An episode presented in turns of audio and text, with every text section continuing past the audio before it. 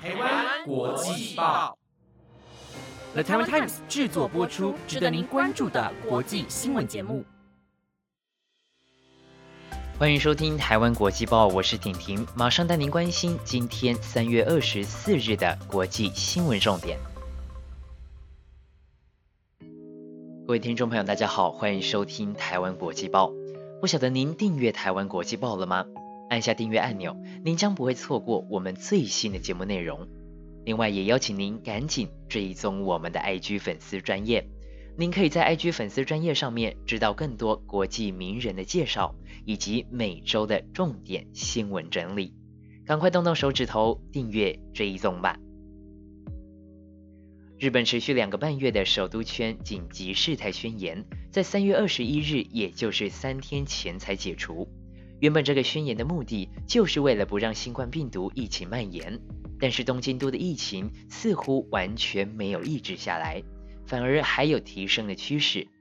根据日本共同社昨天的报道，东京都主要闹区等地人潮开始增加，让人担心在紧急事态宣言解除后，疫情有可能再度扩散。而今天新通报的新冠病毒确诊病例人数是三月第二次单日超过四百人确诊，同时也是三月以来的单日确诊新高纪录。虽然目前疫情的施打逐步在进行中，但是如果无法有效的控制疫情，甚至不断的扩散，这无疑是已经延期到七八月的东京奥运目前面临到最大的问题。北韩每次发射飞弹都让世界各国感到非常的惶恐，尤其是紧邻其隔壁的南韩，还有支持南韩防御的美国。二十一号，北韩发射飞弹，被认为是对拜登政府首次的公开挑衅。不过，北韩、南韩和美国三方都仅对此事轻描淡写。美国方面政府官员也认为这不过是一般的军事演练，不会阻挠华府致力于北韩的非核化交涉。也有专家认为，北韩、南韩以及美国三方都表示沉默，有别于过去的态度，可能是好现象。是北韩温和的反应美国和南韩的军演。北韩对于许多人来说就像一颗不定时炸弹。不过武器绝对不是促进双方利益的最佳方式。如果能够彼此多一点体谅，也许世界就会不一样。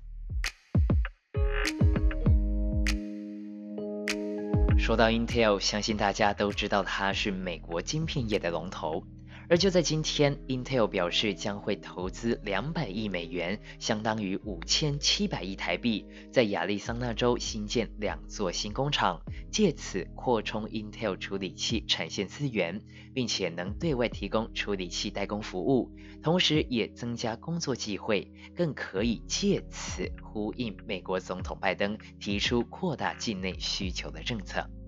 由于全球的晶片短缺。欧美国家和企业都在寻求降低对亚洲半导体厂的依赖，而身为美国龙头的 Intel，在这个竞争激烈的环境下，势必得提出一些大胆的策略。Intel 执行长基辛格就在透过网络直播说明公司策略时，宣布了这项两百亿美元的投资。基辛格表示，Intel 大部分晶片打算继续在自有工厂制造。但同时也会与第三方晶圆厂打好关系，让他们提供一些 Intel 的生产线。他还表示，为了成为欧美晶片主要的生产商，正在打造新的晶圆代工服务单位。科技顾问公司分析师穆黑德也预期，有鉴于美欧政府已表达对尖端晶片的需求，Intel 势必会有更多的投资计划。不过，相对的，就有许多人担心，Intel 的这项计划是不是直接挑战了台积电和三星电子呢？根据 LTN 的报道，工研院产科国际所总监杨瑞林就分析，Intel 过去也曾经投入过晶圆代工的领域，但 IDM 也就是垂直整合制造模式与晶圆代工两者商业模式相互排斥，Intel 很难与客户建立稳定的互信基础。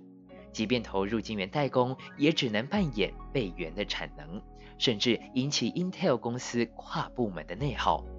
相较于台积电，同样以 IDM 厂投入晶圆代工的三星，可能会比较容易面临市场竞争。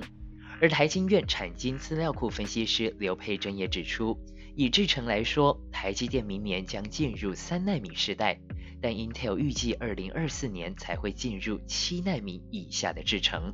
就技术方面，台积电仍然维持着领先优势。且过去 Intel 在晶圆代工服务经验不多，不像台积电多年发展下与客户维持着高度的信赖关系，加上台积电技术蓝图可实现性相当高，这些都将巩固台积电的龙头地位。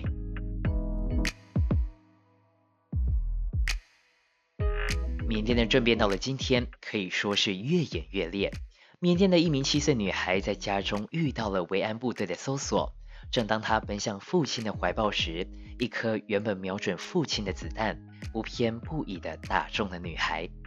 虽然第一时间就被送往了医院，但女孩仍然在案发半小时后不治身亡。人权组织就痛批军队完全是人命于无物。根据统计，政变至今有两千八百多人被捕，造成的死亡人数达到两百七十五名。其中至少二十名不满十八岁的未成年儿童因为镇压丧命，许多正准备发光发热的生命就这样陨落，令人感到十分的不舍。不过，值得令人庆幸的消息是，因为民怨沸腾，军政府今天释放了六百多名被关押的反政变民众。搭乘巴士离开监狱的获释民众，比划出了象征反政变运动的三指手势。而在外等候的民众也同样回敬了三指礼。婷婷要向勇敢为民主发声的缅甸人民致上最高的敬意，同时也期盼缅甸政变能够尽早告一段落，不要再有人因此失去宝贵的生命了。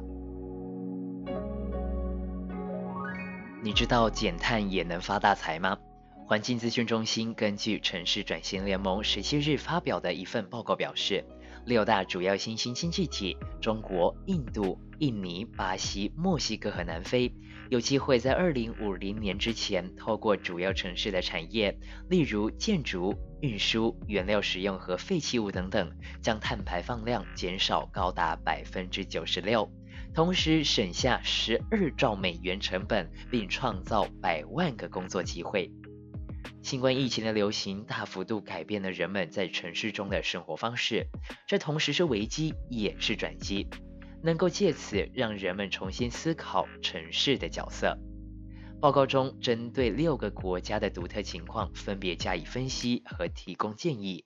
光是专注于减少建筑物、交通运输、生产城市基础建设所需的水泥和铝而排放的温室气体，以及垃圾掩埋场产生的甲烷等等，到二零五零年，这六个国家就能减少年度碳排放量百分之八十七到百分之九十六，甚至在二零三零年。墨西哥就能减少排放量百分之三十四，南非则能减少百分之五十四，超过了这些国家的自主减碳承诺。此外，这六个国家如果能实施报告所建议的解决方案，透过节省能源和原料成本，就能获得超过十二兆美元的报酬，而且有机会在二零三零年增加数以百万的新工作。伦敦政经学院格兰瑟姆气候变迁与环境研究所所长史登爵士表示，全球碳排放量必须减少一半以上，才能将升温的幅度保持在摄氏一点五度以内。专注于让城市小而美、互相连结和干净，让交通、呼吸和工作更容易，并使温室气体排放量远低于现有的城市结构，是实现气候目标和永续发展的新方法。以上就是今天的节目内容。本节目由 The Taiwan Times 制作播出。如果您还有任何相关的议题想要收听，欢迎在底下的留言区告诉我们。如果您觉得我们的节目还不错，也欢迎给予我们五星好评。期待能够看到您的回馈。我是婷婷，我们明天见喽，拜拜。